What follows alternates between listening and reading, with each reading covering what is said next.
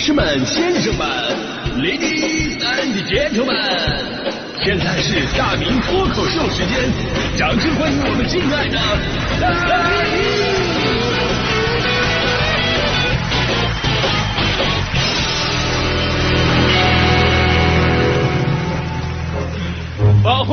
到今天的大明脱口秀，我是大明啊。今天呢，咱们跟大家伙聊的是关于止损的话题啊，这真的是人生的一大艺术。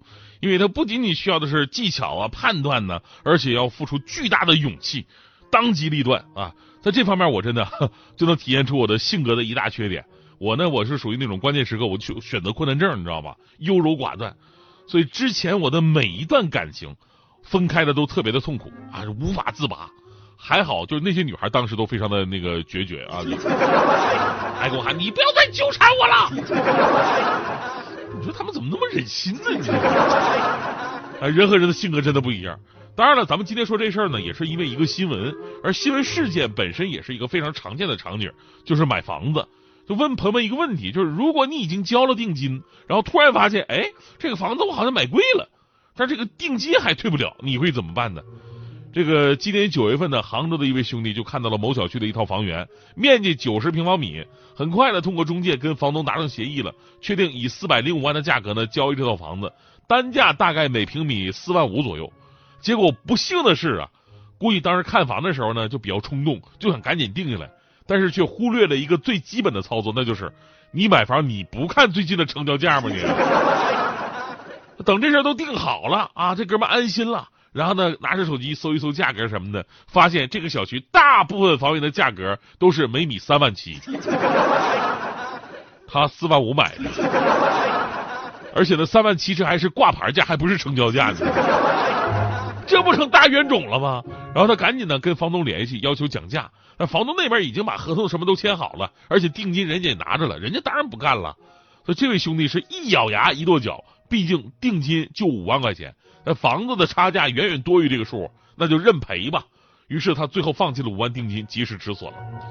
所以我们在佩服他当机立断的决策能力的同时呢，希望这两天房价千万不要涨啊！这边小区业主听说其他业主说，哦，咱们小区竟然有四万五成交的，哎，那咱们可不能挂三万七呀！第二天一看，小区房价五万，这哥们回头再买，哎，买不着了。你这 开个玩笑啊！但就这个事儿吧，咱也不能说房东这人不仗义，利益当前，跟你非亲非故，对吧？流程都是正规走的，再加上可能确实因为装修啊、楼层位置、朝向什么的，会有一些加分啊，所以卖的比别人贵。那房东肯定觉得自己有有有自己的道理。就我之前我说到朋友，我朋友遇到的一个事儿嘛，就跟这个事儿相比呢，它是一个反向操作。就北京房子涨得最狠那几年，那会儿真的一天一个价。我朋友一看自己房子涨得不错，然后呢就想改善一下。同一个小区看上了一个大一点的房子，但是需要把手头的房子先卖了，才能买另外一套。这个流程走啊也不难走，对吧？这边先签好合同，然后交了定金，那边呢把自己房子卖了，一切非常顺利。结果把自己房子卖了以后，再回头买那边的房子，人家说我不卖了。房价涨得太快啊，跟当时已经完全不一样了。你定金没问题，你定金我赔你，你能把我怎么着？嗯哎，你说人家不仗义吧？但这事搁你身上，一边是五万块定金，另一边呢是突然涨起来的五十万的房价，而且看趋势，下周有可能还涨到八十万，而事实是一周之后涨了一百万。在这样一个大环境当中，可能我们每个人都会成为那个不仗义的人。所以回到话题啊，及时止损的重要性就在于，你看似是吃亏了，你也确实是吃亏了，但是你却及时的止住了亏损的一个扩大，尤其是给自己重新挣得了机会和时间。咱们说止损是人生的一大艺术，就很多人究其一生也搞不明白。咱们就拿一个事儿举例子，就是炒股票。因为止损呢，在百度百科上的定义啊，跟股票有着直接的关系。止损也叫割肉，是指当某一投资出现亏损达到预定数额的时候，及时的斩仓出局，以免形成更大的亏损。以前不是有个段子吗？说一哥们儿啊，在肯德基边吃饭边上网看股票，然后呢遇到一个乞丐啊前来乞讨。然后给了他一块钱之后呢，乞丐也没走，跟他在那一起看股票啊。哥们很纳闷啊，哎呀，股票你也懂啊？乞丐说：“这有啥不懂的？就是因为懂，我才在大街上要饭嘛。”，对吧？小伙子，祝你幸福啊！我跟你说，不炒股的朋友吧，听到这个段子可能会笑，但是炒股的朋友听到绝对会哭。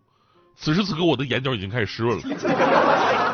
为什么呢？因为这个段子其实戳中了股民朋友的一大痛点，那就是明明我很懂啊，我还是学经济出身的，为什么我赔的这么惨？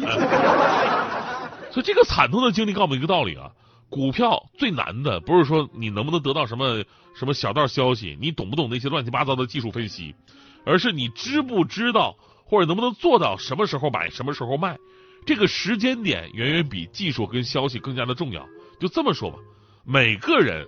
都能选中涨的股票，对吧？你想买一只涨的股票太简单了。你像完全不懂，我就我我我我小白的那个阶段啊，就有一年快到双十一了，我觉得哎双十一来了，那电商的股票那一定会涨啊。那淘宝啊、拼多多啊，这就这不在 A 股，我买不了，我只能买 A 股的股票。然后我一顿搜索，哎，我发现京东方，哎，那肯定这个好啊。然后买了，买完以后呢，果然涨了。我当时无比佩服自己的判断能力，我发现我自己不是小白了。啊，我我我能预测到哪只股票会涨了，只是后来我才发现，这个京东方跟京东一点关系都没有。京东方是做屏幕的，所以这个故事告诉我们道理啊，就在股市里边，就是你闭着眼睛选，你都有可能会选择那只能涨的股票。就问题是你什么时候买卖，止损不是简单的放弃。比方说你亏了百分之二十，然后根据各方的形势判断，这种喋喋不休的情况呢，可能还要持续一段时间。